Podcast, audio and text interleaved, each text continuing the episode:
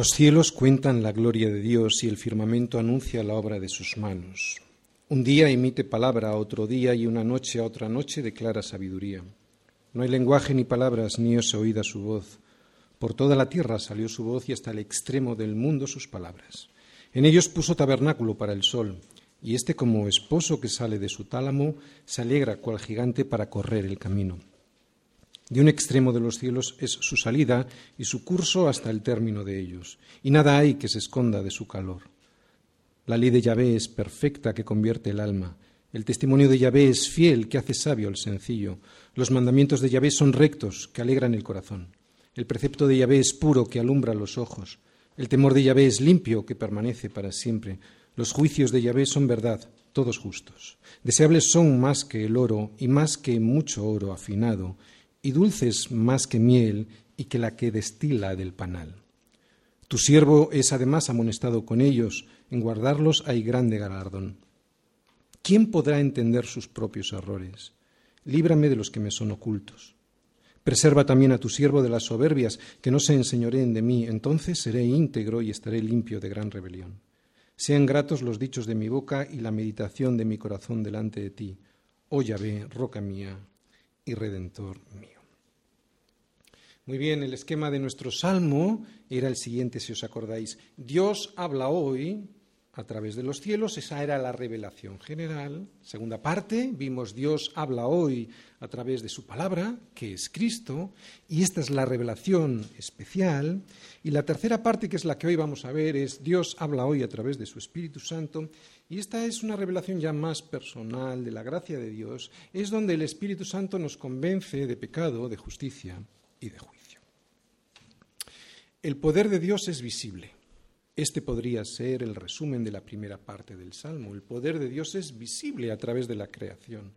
Y que la voluntad de Dios para el hombre es audible podría ser el resumen de la segunda parte de este Salmo. Por eso, cuando el hombre desprecia la revelación de Dios a través de las cosas que Dios ha creado, a través de las cosas creadas. Y cuando además el hombre desoye cuál es la voluntad de Dios que se manifiesta a través de su palabra, esta persona se denigra a sí misma. Vuelvo a repetirlo. Cuando el hombre empieza no queriendo ver a Dios a través de la creación y continúa no queriéndole escuchar a través de la escritura, esa persona termina destruyéndose a sí mismo. Por eso si Dios te habla hoy a través del Espíritu Santo, escucha. Dios habla hoy a través de su Espíritu Santo. Salmos 19. Este es el título de la predicación de hoy. Presta mucha atención hoy porque probablemente esta sea la parte del Salmo 19 más importante. Vamos a leer todos los versículos que hoy vamos a ver, son los cuatro últimos versículos, y luego ya iremos viendo, como siempre hacemos en nuestra iglesia, versículo a versículo. Versículo 11. Tu siervo es además amonestado con ellos. Ellos, aquí ellos se refiere a la opinión de Dios, al criterio de Dios, al veredicto de Dios sobre todas las cosas. En definitiva, aquí se refiere a la palabra, ¿no? Tu siervo es además, eh, es además amonestado con ellos. En guardarlos hay grande galardón. ¿Quién podrá entender sus propios errores? Líbrame de los que me son ocultos. Preserva también a tu siervo de las soberbias, que no se enseñoreen de mí, entonces seré íntegro y estaré limpio de gran rebelión. Sean gratos los dichos de mi boca y la meditación de mi, corazón delante de ti, oh Yahvé, roca mía y redentor mío. Y esta es la esperanza de los hijos de Dios. Aquí está, en estos versículos, la esperanza de los hijos de Dios. Que su gloria, que vemos todos los días manifestada en la creación, que su gloria, que todos los días oímos expresada en su palabra, me vayan guiando cada día más y más al arrepentimiento. O como dice Pablo en Romanos, o menospreciáis las riquezas de su benignidad, paciencia y longanimidad, ignorando que su benignidad te guía al arrepentimiento. Su benignidad que vemos a través y manifestada en la creación. Su benignidad que oímos a través de la escritura. y su benignidad que también se manifiesta en nuestro corazón a través de la obra del Espíritu Santo en nuestras vidas. Qué bueno ha sido Dios con nosotros. Qué bueno ha sido Dios conmigo que habiendo tanta gente que ignora a Dios y que desprecia su gloria que está manifestada a través de su creación, que habiendo tanta gente que ignora a Dios y que rechaza su consejo expresado a través de su palabra, que es Jesús, qué bueno ha sido Dios conmigo, que habiendo tanta gente así, yo haya recibido la benignidad de su Espíritu Santo derramado en mi corazón, que me guía al arrepentimiento. Quiero que vayamos todos a Romanos 5, Romanos 5, 1 y luego el versículo 2. Fíjate lo que nos pasa a las personas cuando después de ver la gloria de Dios en los cielos nos rendimos a la palabra que es rendirse a Jesucristo. Dice ahí en Romanos 5.1 que somos justificados por la fe y tenemos que paz. Tenemos paz para con Dios por medio de nuestro Señor Jesucristo. Esto es lo que dice Pablo en Romanos 5.1. O sea, tenemos paz con Dios, ya no estamos en guerra con Dios. Y Él nos justifica, o sea, nos imputa una justicia que es la justicia de Cristo, nada más y nada menos. Eso es lo, ese es el regalo, ¿no? Pero después Pablo dice algo más en el versículo 2, porque claro, un creyente no se tiene que quedar solo con esta justificación. De hecho, si solo se queda con esta justificación, en realidad nunca la ha recibido. Hay algo más, versículo 2, fijaros. Por quien, está hablando de Jesucristo, o sea, a través de Jesucristo también tenemos entrada por la fe a esta gracia, en la cual estamos firmes y nos gloriamos en la esperanza de la gloria de Dios. Sé que casi nadie ha entendido nada, así que lo voy a intentar explicar. Tenemos entrada a dónde? Pues a una gracia, a un regalo, que se llama la paz con Dios.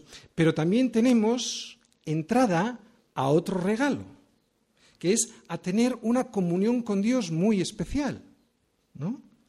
Y que tiene un propósito muy bueno para nosotros, esa comunión. Y es eso lo que hoy vamos a ver en esta tercera parte del Salmo 19, ¿no?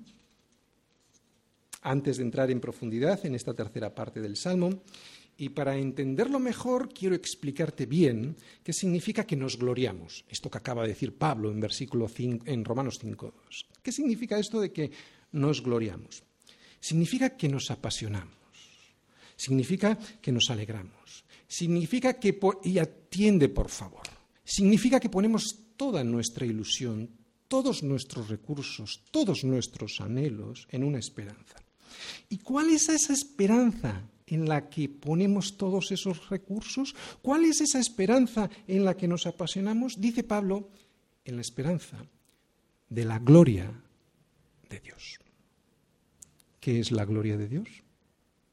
¿Qué significa que un cristiano tiene su pasión enfocada, o sea, todos sus recursos, todos sus anhelos enfocados en una esperanza que se llama la gloria de Dios?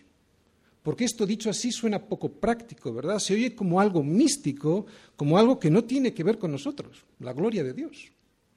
Pues la esperanza de todo cristiano debiera ser que la gloria de Dios, o sea, su carácter, se forme en nosotros. Esa es nuestra esperanza. ¿Cómo puedo llegar a ver cumplida esa esperanza aquí, en esta tierra, de una manera práctica y sin tener que esperar a ser glorificado cuando ya esté allí con Él? ¿Cómo puedo ir consiguiendo esa esperanza que consiste, que consiste en que Cristo día a día puede ir formando en mí cada día más el carácter de Dios en mi vida? Pues es lo que vamos a ver hoy. Es muy importante esta tercera parte del Salmo porque esto es lo que vamos a ver hoy. Esta es la esperanza del cristiano, que cada día podamos tener la gloria de Dios en nosotros, o sea, el carácter de Dios. Muchos de nosotros creemos que no podemos y eso es cierto porque nuestras fuerzas, siempre que lo intentamos, fracasamos, ¿no? Pero Jesús nos dijo que lo que es imposible para los hombres es posible para Dios. Antes de entrar a ver cómo es cómo Dios hace posible lo imposible, hemos de saber que nuestra esperanza, recordar, que es su carácter formado en nosotros, no es lo que muchos piensan cuando llegan por primera vez a la iglesia. No se trata de lo que yo quiero, No se trata de las falsas expectativas por las que mucha gente, después de llegar por primera vez a la iglesia, permanece allí años y años con expectativas equivocadas. ¿no? Normalmente por un interés personal, la esperanza de un hijo de Dios no es que Él te regale una casa nueva, o un coche nuevo, o un ascenso en tu trabajo, o que te apruebe en los exámenes. La esperanza de un hijo de Dios ni siquiera consiste en que te dé salud ¿no? Ni siquiera consiste en eso. El, tener, la salud por el mero hecho de tenerla y sin ningún propósito para esa salud. ¿Cuánta gente le dice, Señor, dame salud? ¿Y para qué quieres salud? ¿Para qué quieres salud? Y sé de lo que hablo, porque yo también he pasado por esa experiencia de interés propio, esa expectativa de que Dios me dé lo que quiero, pensando que era algo eh, piadoso y sin embargo estaba revestido de un egoísmo personal. ¿Para qué quieres trabajo? ¿Para qué quieres salud? Para seguir arrastrando tu vida como una bestia de carga día a día y sin el entendimiento de que eres un hijo de Dios con un propósito. ¿Para eso quieres el trabajo y la salud? Eso es lo que hace todo el mundo. Quieres salud, pero sin el entendimiento de que tienes un propósito muchísimo mayor que simplemente trabajar y trabajar solo para conseguir cosas, cosas que no harán nada más que añadirte preocupación y el afán de protegerlas, no perderlas y aumentarlas? ¿Para eso quieres la salud? Más vale un puño lleno con descanso que ambos puños llenos con trabajo y aflicción de espíritu. Eso dice Eclesiastés. 4.6. Yo no quiero vivir como vive la mayoría de la gente que quiere cosas sin saber realmente para qué las quieren o con la idea equivocada de poseer cosas simplemente por acumular propiedades. No se dan cuenta, pero es para eso para lo que quieren la salud, para encadenarse a las cosas que desean y que solo producen aflicción de espíritu. Para eso es para lo que quieren el trabajo, para atesorar propiedades y sin el propósito de Dios. Y eso lo único que produce es idolatría, envidias, enemistades, pleitos, celos, iras, contiendas y disensiones. Esa es la esperanza del mundo, pero esa ya no es mi esperanza. Mi esperanza es alcanzar, como hemos dicho antes, la gloria de Cristo, la gloria de Dios en mi vida. Y que entre tanto, y atención, porque estamos en un proceso de santificación. Y entre tanto que se va formando cada día más y más esa imagen de Cristo en mi vida, ir permitiendo que lo que ya ha sido formado, pues pueda tener un provecho en mi vida, en mi vida y en la vida de los que me rodean. Pues esto es de alguna manera lo que vamos a ver en esta tercera parte, porque es de alguna manera lo que le está pidiendo David al Señor en este salmo. ¿no? Él le dice, preserva a tu siervo de las soberbias, que no se enseñoríen de mí, y entonces seré íntegro. Este es mi propósito, ser íntegro, o sea, tener el mismo carácter de Dios actuando en mi vida, para no transitar por este mundo con la soberbia de mi propia opinión. Es para esto para lo que yo quiero salud. Y este carácter solo se consigue con arrepentimiento. Y sabemos que el arrepentimiento es un don de Dios, un don, un don que lo produce el Espíritu Santo viviendo en nosotros. Pues es esta tercera parte del Salmo lo que vamos a ver. Primero vimos la gloria de Dios en los cielos, en la segunda parte vimos la gloria, oímos más bien la gloria de Dios a través de la palabra, y ahora lo que vamos a ver es cómo el Espíritu Santo nos enseña y nos recuerda esto es lo que dice Jesús que iba a producir el Espíritu Santo en Juan 14, 26. Nos enseña y nos recuerda que fuimos transformados para un propósito. Ser íntegros. Es lo que dice David en este salmo. Ese es el propósito, ser íntegros. O sea, tener el mismo carácter de Dios en mi vida. Sé que es un proceso, nadie está diciendo que es un estado. ¿eh? Después de la justificación viene el proceso de la santidad que va, en, eh, que va en aumento hasta que el día es perfecto. Vamos a ir viendo esta última parte del Salmo, ¿vale? Versículo a versículo, primer versículo del versículo 11. Versículo 11.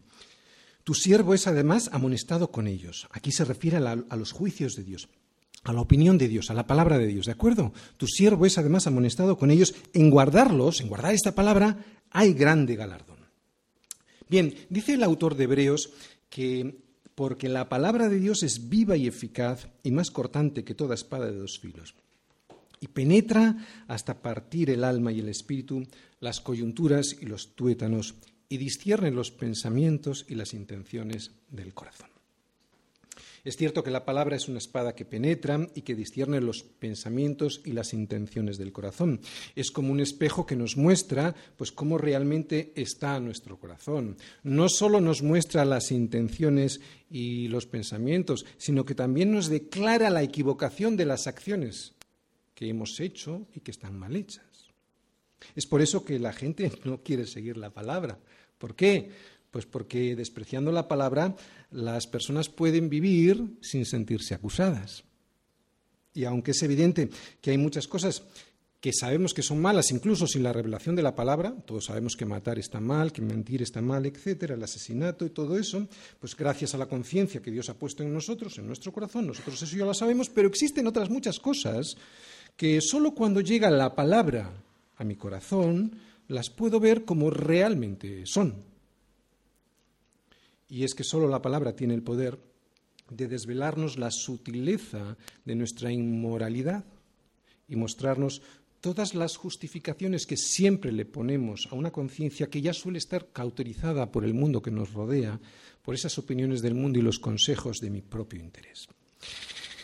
Mi conciencia moldeada por el mundo y justificada por las intenciones personales, pero la escritura me desvela eso.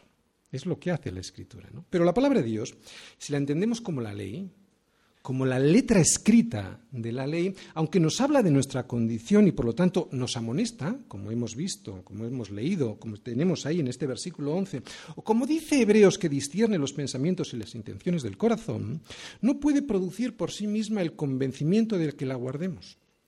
La ley, la ley escrita, amonestar, amonesta. Pero tanto el convencimiento de esa amonestación como el resultado de guardar su consejo solo es posible gracias a la labor del Espíritu Santo. ¿Por qué? Porque es el Espíritu Santo quien convence de pecado, justicia y juicio. Esa es su función, entre otras, ¿no? De hecho, leer la palabra resistiendo a lo que el Espíritu Santo te está intentando tratar de convencer no produce nada. Es más, si produce algo, produce más condenación. La palabra nos amonesta, sí, pero es el Espíritu Santo quien nos convence y quien nos ayuda a guardarla. Si no, con tan solo leer la letra de la palabra sería suficiente para poder guardarla y nosotros sabemos que eso no es así. Voy a poner otro ejemplo muy gráfico para que lo entendamos mejor. Si tú sientes un dolor en las costillas, ¿no? Vas al médico y él pues te hace una radiografía y esa radiografía te muestra que tienes una costilla rota. La radiografía te muestra lo que la ley te muestra, el mal. Pero la radiografía por sí misma no tiene el poder para sanar. Pues eso es lo que hace la ley. La ley vino para decirte que eres pecador, pero no tiene poder para salvarte.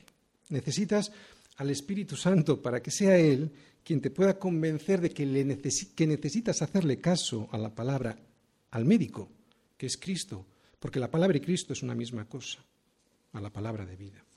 La palabra escrita sin el Espíritu Santo no tiene vida y mata, porque solo revela la condición del hombre. Pablo les dice a los corintios, no que seamos competentes nosotros por nosotros mismos para pensar algo como de nosotros mismos, sino que nuestra competencia proviene de Dios, el cual asimismo nos hizo ministros competentes de un nuevo pacto, no de la letra, sino del espíritu, porque la letra mata, más el espíritu vivifica. Es el Espíritu Santo quien le da la vida que vemos en la Escritura. Por eso, y, aquí, y esto es muy importante, ofrecer una resistencia permanente a lo que el Espíritu Santo está intentando convencernos en nuestra vida, lo único que puede producir es lo que nosotros entendemos como un pecado imperdonable. Es el único pecado que no se puede perdonar. Eh, simplemente porque la persona se está resistiendo a lo que el Espíritu te está intentando convencer, a limpiarte por la palabra. Y claro, si tú no te dejas limpiar por la palabra, pues no hay perdón. La palabra sin el Espíritu Santo parece gravosa, porque amonesta, pero con el Espíritu Santo, al convencernos de la bondad de ser amonestado, hace que la podamos guardar y es por eso que produce grande galardón. La palabra es maravillosa, es el manual que nos enseña cómo debemos funcionar aquí, ¿no? Para que nos vaya bien en nuestra vida, para que nuestra vida aquí no se pierda y también nos muestra el camino recto, el camino que no es torcido para poder llegar a la casa del Padre. Pero hay algo que David sabe y que nosotros también debiéramos saber. Y empieza a prestar atención. Que a pesar de que el consejo de Dios es bueno, David es consciente de su propia fragilidad. Él sabe el poder que tiene el pecado y es consciente de eso gracias a dos cosas. Primero, gracias a la escritura que se lo revela y segundo, gracias a la fe que ha puesto en esa escritura. Esa fe me hace ver, me hace saber, esto es fe, saber aunque no lo veo, ¿no? Me hace eh, saber que hay cosas que tengo dentro de mi corazón que me impiden llegar a conocerme a mí mismo, a conocerme de verdad. ¿De acuerdo?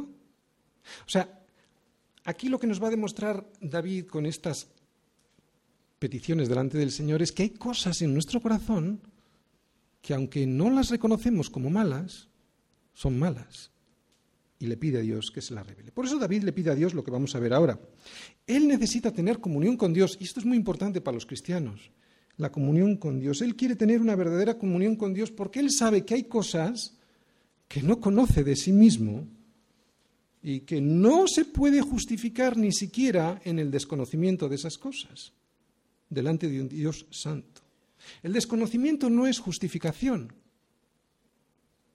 Y luego lo vamos a explicar. Por eso clama al cielo y le pide, versículo 12, ¿quién podrá entender sus propios horrores? Líbrame de los que me son ocultos. La letra de la palabra me revela muchos de mis errores, pero mi corazón me esconde otros muchos y necesito conocerlos. Y solo el Espíritu Santo me los va a revelar. Pero esto solo ocurrirá si tengo una verdadera comunión con Dios. Antes de entrar en profundidad en este versículo, os voy a explicar lo que es el, el, pecado. Ya lo conocemos, pero es bueno recordarlo. Dice Pablo, miserable de mí, ¿quién me librará de este cuerpo de muerte? El pecado es una enfermedad y nadie puede decir que no tiene esta enfermedad insertada en sus miembros. El pecado engaña, el pecado esclaviza y el pecado mata. No estamos hablando de un simple catarro. Estamos hablando de un cáncer que primero te hace sufrir y que después te mata, sí o sí. Primero te engaña, te promete cosas que no puede cumplir. Engaña a tu mujer o a tu marido. Ya verás qué rico. Y además no se va a enterar nada no se va a enterar nadie.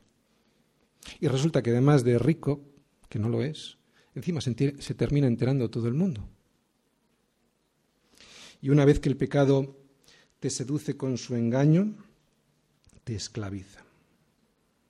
Porque es que el engaño consiste en que el pecado te oculta la verdadera raíz y a dónde va a llevarte el pecado. ¿no? Siempre te dice que lo oculto es más sabroso. Ese es el engaño. Pero además, después de engañarte, una vez que te ha engañado, te esclaviza. Crees que tienes el control, pero no es cierto. Como hemos dicho, primero te engaña y luego, cuando ya te tiene agarrado, no te suelta. El pecado es algo que esclaviza porque te anula la voluntad. A la gente le parece lo contrario. A la gente le parece que haciendo lo que les da la gana, pues son libres, pero no es así. La gente que está rendida al pecado, ¿os fijáis la palabra? Rendición, o estamos rendidos a Cristo o estamos rendidos al pecado. La gente que está rendida al pecado son esclavos del pecado. Cuando uno se rinde a alguien, es esclavo de ese alguien. La gente que está rendida al pecado, aunque piensen que son libres, no son libres, están esclavos del pecado. Podemos poner muchos ejemplos en los que la persona cree que lo puede dejar cuando quiera, que no es así, ¿no? Podemos hablar de alcoholismo, de drogas, de pornografía pero es mentira. Nunca puede, porque él nunca puede liberarse porque él ya no es dueño de su vida ni de su voluntad, sino que quien es el dueño de su vida es el pecado. Y el resultado, hemos dicho, del pecado es que te engaña, que te esclaviza y tercero, la muerte.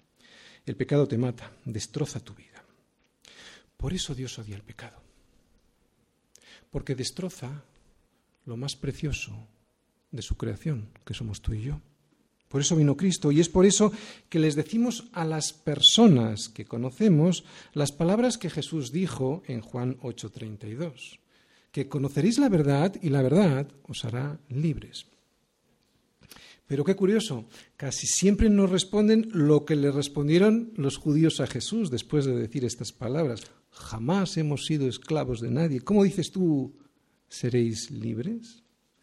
Jamás hemos sido esclavos de nadie, decían los judíos, y lo habían sido de todos los pueblos del mundo, y en ese momento eran esclavos del imperio romano. Así es el pecado, te engaña. Te hace creer que eres libre, que no eres esclavo de nadie, y te mantiene engañado, ¿para qué? Pues para que no te molestes en escapar. Pero eres esclavo de tus pasiones, de tu egoísmo, etc., y eres esclavo para muerte. Es cierto que eres una víctima, pero antes que una víctima, eres culpable porque te dejaste seducir. Por eso David, que lo sabe, no lo siente. ¿De acuerdo? Él no sabe cuáles son sus pecados ocultos, ni en dónde está fallando pero lo sabe. No, no, lo sabe, pero lo sabe. ¿Entendéis lo que quiero decir? Lo sabe porque le hace caso a la Escritura. Por eso David, que lo sabe, le pregunta al Señor, ¿quién podrá entender sus propios errores? Porque él sabía que su corazón era profundamente engañoso y que le iba a engañar. Por eso todos necesitamos a alguien que desde fuera nos diga lo que nosotros no vemos de nosotros mismos. Puede ser un pastor, puede ser un hermano, nadie mejor de todas formas que Dios, que conoce nuestro corazón y al que no le podemos engañar. ¿Para qué? Para que nos cuente cómo estamos. ¿Quién mejor que Dios para que nos saque del error en el que vivimos muchas veces? De ahí la necesidad de la comunión íntima con el Señor, para que nos revele esos errores, esos pecados cometidos por error, de modo inconsciente. En este versículo hay dos partes. Ahora estamos hablando de la primera. Para los judíos la inconsciencia no significaba inocencia. Por eso en el Antiguo Testamento había sacrificios especiales para los pecados de ignorancia. Eso lo podéis ver en Levítico 4:13. Y David sabía, al igual que sabe cualquier ciudadano de cualquier ciudad del mundo, que la ignorancia de la ley no exime de su cumplimiento. Por ejemplo, si tú vas conduciendo por la ciudad de Bilbao eh, si te detiene un policía municipal, tú no puedes alegar, si te, detiene por exceso de, velocidad, no puedes alegar que no sabías que no se puede conducir a más de 50. Bueno, lo puedes alegar, pero no te va a valer de nada, ¿verdad? ¿Por qué? Porque aunque realmente no lo supieras, la ignorancia de la ley no te exime de su cumplimiento. Y vuelvo a repetir que para Dios la inconsciencia de nuestros pecados no significa inocencia, entre otras razones porque siempre es producto de nuestro corazón engañoso y egoísta. De ahí la imperiosa necesidad que tenía David para entender sus propios errores. Y de ahí también la urgente necesidad que tenemos cada uno de nosotros de conocerlos también. Mucha gente prefiere mirar para otro lado, pero eso delante de Dios no servirá como eximente como tampoco exime delante de un tribunal de cualquier país el desconocimiento de la ley para incumplirla. Pero David también le pide otra cosa. Él no solo quiere saber, él no solo quiere entender cuáles son sus errores, esos que él va haciendo pero que le parece que no lo son. ¿De acuerdo? Esta es la primera parte de este versículo. Él no solo quiere saber y que se le desvele cuáles son esos errores que está haciendo, que sabe que está haciendo, pero que no detecta que son errores. ¿De acuerdo? Pero que sí lo son.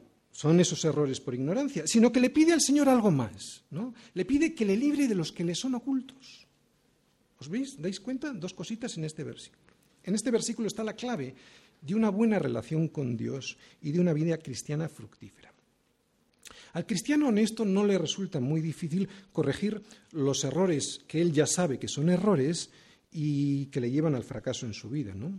Por lo tanto, el éxito de la vida cristiana no consiste tanto en no caer, que por supuesto, sino que cuando uno cae, si sabe que se cae, se levanta y ya está.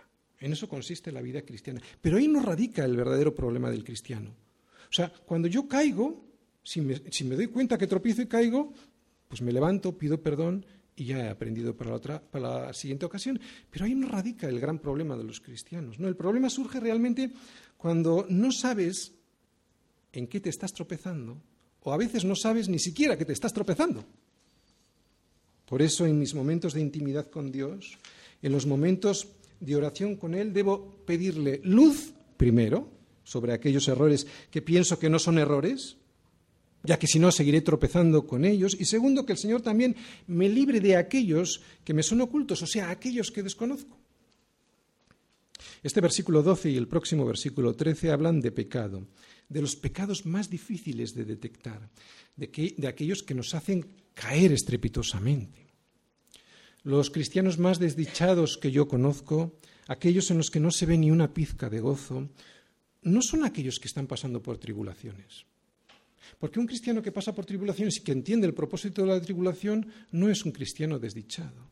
Los cristianos que yo, más desdichados que, yo conozco, más tristes, son, son aquellos que no saben en qué están tropezando o aquellos que están tropieza que te tropieza. Por eso, porque no saben dónde están tropezando. O incluso se están tropezando y te dicen que no, que no están tropezando, ¿no? Y luego vuelvo a repetir, de ahí la necesidad de tener comunión íntima con el Señor, esta comunión que vemos en David. Los cristianos estamos muertos al pecado, sí, pero el pecado no está muerto. Espiritualmente estamos muertos al pecado cuando fuimos crucificados con Cristo. En nuestro espíritu no anida ya el pecado, por eso lloramos cuando caemos y anhelamos ser liberados del pecado. Pero el pecado, su presencia sí que está en nuestro cuerpo. Por eso Pablo dice, miserable de mí, ¿quién me librará de este cuerpo de muerte? No, porque él sabe que el pecado está insertado en sus miembros. El pecado ya no nos esclaviza, ya no nos somete, porque nuestra voluntad está sometida a otro Señor, a nuestro Señor Jesucristo, ¿no? que a través del Espíritu Santo gobierna nuestra vida. Pero el pecado sigue en nuestra carne. Es por eso que tenemos que aprender a vivir en el Espíritu, no vivir en la carne. Y para vivir en el Espíritu, el primer paso que tenemos que hacer es lo que estamos viendo en estos versículos. ¿Quién podrá entender sus propios errores? Líbrame de los que me son ocultos. Este es el primer paso para poder vivir en el Espíritu y no en la carne, pensando que lo que hago lo hago bien. ¿Entendemos? Esta actitud de David es la que hace la diferencia a él le duele el pecado de tal manera que no soporta pensar que tiene algunos pecados que no los entiende como tales, o sea, está haciendo cosas y piensa que están bien, y además otros que le son ocultos, no lo soporta. Y esta actitud es la que debiera hacer la diferencia también en nosotros. Y esto lo habla el Espíritu Santo. Esto nos lo habla el Espíritu Santo, no nos lo dice tanto la Escritura. Un hijo de Dios puede caer, pero en el mismo momento en el que cae le duele. Nuestra carne sigue escaída. Por eso sigue produciendo esa inclinación en nosotros hacia el pecado, pero nuestro espíritu ya no. Ese es el nuevo nacimiento. Y de ahí la lucha. Y es por eso que, como sabemos que esto nos puede ocurrir, lo sabemos. Nos lo está diciendo la Escritura, ¿no? Aunque no lo sintamos, lo sabe. Oye, si David lo sabía, tú también lo tienes que saber. Y es por eso que, como nosotros lo sabemos, le pedimos al Señor, primero, entender nuestros propios errores y segundo, que también nos sean revelados aquellos que me son ocultos. ¿Para qué? Para de esta manera no justificarme en nuestros errores y desear ser liberado de ellos. Y una cosa, para que no sufras más. La lucha, digo que no sufras más, lo vas a sufrir, pero ya que lo sepas desde ahora. La lucha que vemos en David en este versículo la buena batalla de la que habla, de la que habla Pablo, esa lucha, esa lucha la tendremos siempre hasta que lleguemos a su presencia. ¿De acuerdo? Por eso David le pide algo todavía más. Versículo 13. Preserva también a tu siervo de las soberbias, que no se enseñoreen de mí. Entonces seré íntegro y estaré limpio de gran rebelión. No hay nada peor que la soberbia. Ese es el peor de los pecados, porque ese pecado es el que nos separa definitivamente de Dios. De hecho, ese pecado, cuando es continuado y sistemático, provoca no solo rebelión, sino, como dice ahí, provoca la gran rebelión contra Dios. Este pecado es el que es cometido deliberadamente y atiende en actitud de abierto desafío contra Dios y su ley y su, y su palabra. ¿De acuerdo? Este pecado del que está hablando aquí de la soberbia es aquel que se hace deliberadamente, o sea, sabiendo que estamos en contra de la voluntad de Dios y en una actitud de abierto desafío a la autoridad de Dios, a la autoridad de la palabra de Dios. De la gravedad de este pecado ya advertía la ley. En números 15, 30 y 31 dice, mas la persona que hiciere algo con soberbia, así el natural como el extranjero, ultraja al Señor. Esa persona será cortada de en medio de su pueblo, por cuanto tuvo en poco la palabra del Señor y menospreció su mandamiento, enteramente será cortada esa persona. Su iniquidad caerá sobre. Cualquier persona que sistemáticamente hace su propia voluntad, con soberbia y en abierta rebeldía contra la voluntad de Dios expresada en su palabra, no solo desprecia a Dios, le ultraja, dice aquí este versículo de números, sino que será destituido de la herencia de Dios, cortado de en medio de su pueblo. Y atención, su iniquidad caerá sobre él. Fíjate, no dice que será un castigo de Dios. Dice que será su propia iniquidad la que caerá sobre él. ¿Qué era la gran rebelión? Pues que esta soberbia permanente de un hombre ante la voluntad de Dios, de no querer cumplir su palabra, implicaba que sería cortado de en medio de su pueblo, del pueblo de Dios.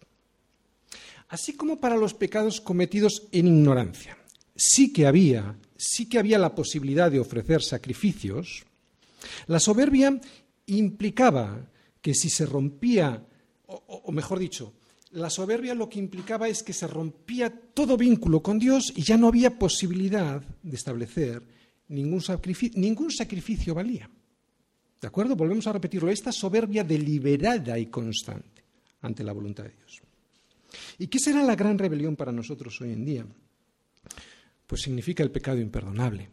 Este pecado imperdonable es la soberbia de no hacerle caso al Espíritu Santo cuando te está, cuando te está redarguyendo, cuando te está convenciendo de pecado, de justicia y de juicio. Para este pecado, la Escritura dice que no hay sacrificio que valga. Para la gran rebelión, que significa despreciar el consejo de Dios que a través del Espíritu Santo te está convenciendo que lo debes de seguir, el sacrificio de Cristo es inoperante. No porque no tenga poder, sino porque simplemente cuando alguien no acepta un regalo que se le ofrece, pues evidentemente no lo puede disfrutar. Por eso no tiene poder. No porque la sangre de Cristo no tenga poder, sino porque si yo no acepto un regalo, no lo abro, no lo puedo disfrutar y por lo tanto ese regalo es inoperante para mí. Eso es lo que consigue la soberbia en una persona. Que te alejes definitivamente de Dios y que seas cortado de su pueblo. Por eso David le pide ahí que le libre de esa soberbia que le pudiera llegar a hacer que se enseñoree de él esa soberbia. Y que nosotros debemos saber una cosa. Los cristianos sabemos que solo existen dos señores o existe Dios o existe mi propia opinión, ¿no? O mi propia opinión o el consejo de Dios. Así que, a ver a quién le hacemos caso. Versículo 14. Sean gratos los dichos de mi boca y la meditación de mi corazón delante de ti, oh Yahvé, roca mía y redentor mío. Cuando los judíos presentaban sacrificios en el templo, estos debían ser sacrificios limpios. Un animal cojo o ciego por muy presentable que pudiera parecer en otros aspectos, eran sacrificios abominables delante de Dios. Oye, ¿qué pensará pues Dios de un sacrificio como el mío? Porque yo sé cómo son los dichos de mi boca en numerosas ocasiones y también sé cómo son los pensamientos de mi corazón en otras innumerables ocasiones. Y sin embargo, yo no tengo otra cosa que presentar delante de Dios. ¿Cómo puede aceptar Dios un sacrificio así? Creo que la respuesta está en unas palabras de Pablo a los romanos y así podríamos entender esta aparente contradicción. En Romanos 12.1 dice, así que hermanos, os ruego por las misericordias de Dios, que presentéis vuestros cuerpos en sacrificio vivo, santo, agradable a Dios, que es vuestro culto racional. Yo creo que aquí está la clave para poder presentar nuestros cuerpos en un sacrificio vivo, santo y agradable a Dios, por las misericordias de Dios. No podemos presentar nada limpio sino por las misericordias de Dios que son nuevas cada mañana. Y es gracias al sacrificio de Cristo. No hay sacrificio mayor hacia los hombres que el sacrificio de Cristo, que el Padre puede aceptar una vida santa, una vida apartada, aunque esa vida mía, por ejemplo, esa vida santa, esa vida apartada, en esa vida todavía haya momentos de gran debilidad. Pero es por las misericordias de Dios que el Padre me ve como ve al Hijo. Para eso, para ser grato a Dios, he de morir con Cristo y así resucitar con Él, resucitar a una nueva vida. Los muertos que conocemos, aunque sigan andando a dos patas, huelen. Y huelen mal. No tienen un olor grato para Dios. Si no has resucitado con Cristo, no puedes agradar a Dios. Porque un muerto no puede agradar a Dios. ¿Por qué? Porque Dios es un Dios de vivos, no es un Dios de muertos. Por eso un muerto, alguien que no ha resucitado a la vida de verdad, no puede presentar sacrificios con un olor grato a Dios por muchas cosas religiosas que haga. No se trata de hacer cosas, se trata de rendir nuestra vida a Cristo y aquí sí quiero que, que prestes atención. Solo entonces, cuando rindamos de verdad nuestra vida a Cristo, podremos presentar sacrificios con un olor grato y ocurrirá el milagro dichos por mi boca que serán gratos delante de Dios y la meditación de su palabra que estará permanentemente en mi corazón, en un corazón rendido a Cristo. Entonces sí, entonces podré decir, oh Señor, roca mía y redentor mío. Hay mucha gente que invoca a Dios como si fuera suyo, pero hace con su vida lo que le da la gana. Incluso muchos creen que le han entregado su vida pero en realidad tienen a Dios como una sirvienta. Señor, dame esto. Mi Señor, dame esto. Mi Señor, dame esto. Ya, ya, Contradictio in terminis, ¿no? No puede ser tu Señor y pedirle cosas. Mi Señor, dame esto, mi Señor, dame lo otro. Pero no es así. Así no se puede recibir las misericordias de Dios. Y otra cosa. Oh Señor, roca mía, redentor mío, lo que significa es lo siguiente. Roca mía hace, la referencia, hace una referencia a la vida aquí, a un sitio donde yo construyo mi casa sobre los pilares que son Jesucristo, la roca firme. Y redentor mío hace referencia a que he sido redimido, sí, aquí, pero para vivir eternamente con Él allí. Hay mucha gente, incluyendo muchos cristianos, yo en muchas ocasiones en mi vida anterior, hay muchos cristianos, digo, que creen en el fondo de su corazón que Dios existe pero que se avergüenzan de reconocerlo en su vida. Pero a esos Cristos les dirá, nunca os conocí, apartaos de mí. Porque para que Cristo sea redentor mío, primero ha de ser roca mía, o sea mi Señor. Estas personas están tranquilas porque creen, y es cierto, que Dios es bueno, inmensamente bueno, pero no saben o no lo quieren saber que también es justo y es precisamente por ser justo, perfectamente justo, que Él solo reconocerá a los suyos. Por eso, si no es mío, no me vale de nada que sea Dios. De ahí la gran importancia que di, de esa palabra que he subrayado ahí, que dice David, no, Señor, eh, dice, oh Señor, roca mía, redentor mío. Así que no te avergüences de decir que el Señor es tu Dios. No te avergüences delante de quien sea. Porque solo para aquellas personas que Cristo sea su Dios, Él les dará sus misericordias. Para los que hablen de Dios como un concepto abstracto y al cual no rinden sus vidas, para esos no habrá misericordias. De ahí la necesidad de entender qué es mi Dios. Un ejemplo, mira, es como si yo hablo del gobierno de España y digo que ese gobierno da becas a los estudiantes con buenas notas. Y yo soy un estudiante y tengo muy buenas notas. No, puede que sea cierto.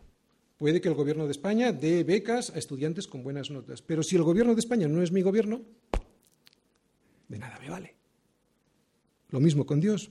La misericordia de Dios solo me llegará si es mi Dios. Si no, no habrá misericordia, solo habrá justicia. Estoy hablando del más allá porque aquí es verdad que las misericordias de Dios todavía son derramadas sobre los no creyentes, ¿no? Llueve sobre justos, sale el sol sobre justos e injustos, etc. Estoy hablando de la misericordia que significa la vida eterna, ¿no? Como digo, sabemos que la justicia de Dios es perfecta y eso significa que la paga del pecado es muerte. Muchas personas dicen, ah, Dios es bueno, me va a pasar, pero también es justo y la paga del pecado es muerte. Voy a ser un poco más duro y si alguno tiene oídos para oír, oiga. Mucha gente nos dice, como le decían los judíos a Jesús, nunca hemos sido esclavos de nadie. Y resulta que están viendo y viviendo sus vidas en un completo desastre y no se arrodillan delante del Señor para pedir perdón. Están viendo y viviendo las desastrosas primicias, son las primicias de un desastre todavía mayor en el futuro, y aún nos dicen que somos unos exagerados. Viven negando la evidencia de familias totalmente destrozados e hijos perdidos, pobrecitos, cuando ni siquiera han llegado a la adolescencia, a la pubertad. Si Cristo no es tu roca, seguirás en un proceso de destrucción, cuyas primicias ya las estás viendo y viviendo aquí, pero solo son las primicias. O sea, los síntomas adelantados de lo que será tu vida en el futuro. Porque la muerte eterna está a la vuelta de la esquina. Y si allí, y mejor dicho, si aquí no adoptas una postura delante del Señor de que Él es tu Señor, la vida eterna es lo que te espera. Y allí no hay esperanza, aquí todavía hay esperanza. Hay gente que ve todo esto y vive todo esto y aún así no se arrepiente. ¿Qué más necesitan? Vidas destrozadas y aún así no se arrodillan delante de Cristo. Si Cristo no es tu roca, y atención, aquí no hablo de religión. y esto sí que es para los cristianos, ¿eh? ahora sí que ya no hablo para los incrédulos. No estoy hablando de religión, sino de poner toda tu confianza en Él, arriesgando todo en Él, tu fe, tu juventud, tu soltería también, ¿por qué no? Tus recursos, muriendo en Él, sepultándolo todo en Él y no solo creyendo en Él. Si Cristo no es la... Esto es la roca, ¿eh? ¿De acuerdo? Esto es la roca. Arriesgándolo todo en Él, todo lo que tengo y todo lo que soy. Si Cristo no es la roca donde arriesgas a construir tu casa, y lo repito, eso es creer de verdad, entonces Cristo jamás será tu redentor. ¿Lo entendemos? Para que no nos llevemos sorpresas allí. Si Él no es mi roca, no va a ser mi redentor. Y para que sea mi roca, he de rendir mi vida a Él, no solo creer en Él. He de poner toda mi vida, todos mis recursos, todas mis ilusiones, todos mis proyectos a sus pies, rendido a Él. Si al escuchar esto sientes que es para ti, enhorabuena. Es el Espíritu Santo hablándote para convencerte de pecado, justicia y juicio. Pero si al escuchar esto y viendo cómo está tu casa, destrozada y perdida, todavía te estás durmiendo al escuchar a este pastor, no sabes cuánto lo siento por ti. Resumen. La revelación de Dios a través de la creación no salva. Y tampoco el mensaje de la ley a través de los profetas. La revelación final de Dios para el hombre es Cristo. No somos salvos por la creación ni por la ley, sino por Cristo. Él está en las Escrituras, de hecho, Él es la palabra de vida, el verbo de vida. Pero Cristo solo podrá ser revelado al hombre por el Espíritu Santo. Sin el Espíritu Santo, la Biblia es tan solo letra, negro sobre blanco. El que tiene al Hijo tiene la vida. El que no tiene al Hijo de Dios no tiene la vida. Esto solo puede ser revelado por el Espíritu Santo. Yo no puedo convencer a nadie. Yo solo soy un canal por el que desciende la verdad de Dios, ¿no? que es Cristo a través de su palabra, a todos aquellos que la quieran escuchar y que después de escuchar esa verdad revelada en las Escrituras no se rebelen contra lo que el Espíritu Santo les está diciendo en su corazón, ¿no? que les está convenciendo de pecado, justicia y juicio. El título de esta serie de predicaciones del Salmo 19 era Dios habla hoy y lo dividíamos en tres partes. La primera parte, Dios habla hoy a través de los cielos, o sea, los cielos proclaman la gloria de Dios, de un Dios creador cuya gloria no tiene comparación. La segunda parte era que la Biblia anunciaba una salvación para el hombre increíble, la única salvación, Cristo. Y la tercera parte es que el Espíritu Santo nos convence de esto, de que Cristo es necesario en nuestra vida. Dios es tan bueno que le podemos conocer a través de la revelación, pero sobre todo nos ha sido revelado a través de su Hijo. Y eso significa algo, mira, no solo muy importante, sino también muy práctico. Y esto implica que dejes de hacer experimentos con tu vida. Voy a hacer esto, aunque dice la palabra de Dios que no lo haga. Es algo muy práctica la palabra. Deja de hacer experimentos con tu vida, obedece a lo que dice la palabra porque es lo único que va a producir vida de verdad. El experimento lo único que va a ocurrir en tu vida es que le des la razón a la palabra y después te tengas que acarrear con las consecuencias de la equivocación. Es algo práctico, muy práctico para nuestra vida aquí. Dios habla hoy, Dios todavía habla hoy.